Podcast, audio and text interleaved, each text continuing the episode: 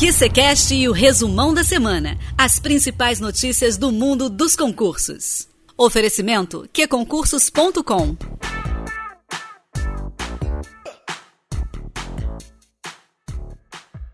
Olá, concurseiro! Bem-vindo ao QCCast. Eu sou a Nara Boechat e este é o resumão da semana. Em alguns minutinhos você ficará por dentro das principais notícias dessa última semana. E ó, foi movimentada, hein? Especialmente no Distrito Federal, com o lançamento do edital do concurso da Defensoria Pública do DF. Também tivemos movimentações no concurso do TRE do Pará e algumas mudanças em vestibulares no país. Não sai daí! Parado no trânsito? Não perca seu tempo.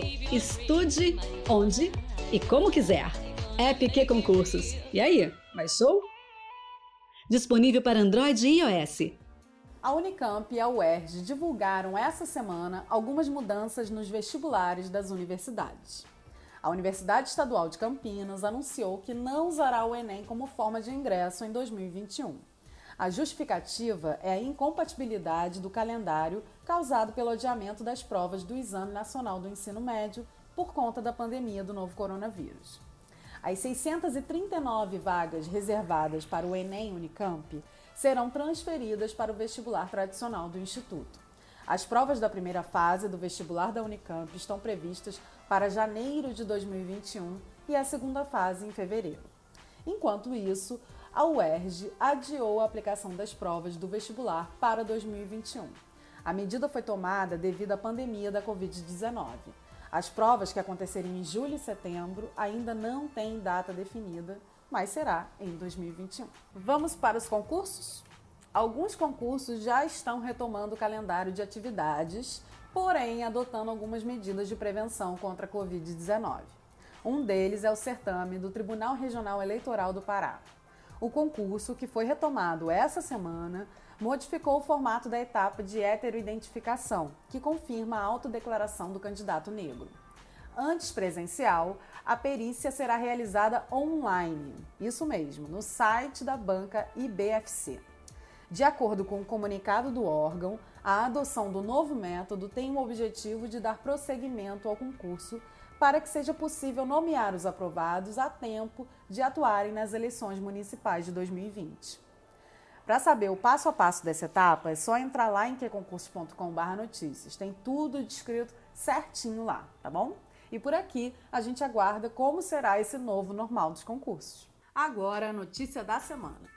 Foi publicado o edital do concurso da Defensoria Pública do Distrito Federal. São 60 vagas, além do cadastro de reserva, para analista de apoio à assistência jurídica, cargo de nível superior. As inscrições do concurso vão acontecer entre setembro e outubro de 2020 e devem ser feitas no site da Banca Sebrasp, a taxa de inscrição é de R$ 101,87. As provas estão previstas para o dia 8 de novembro de 2020 e serão compostas de 120 questões da modalidade certo ou errado, modalidade que é típica da CESP, da antiga CESP, que é o SEBRASP.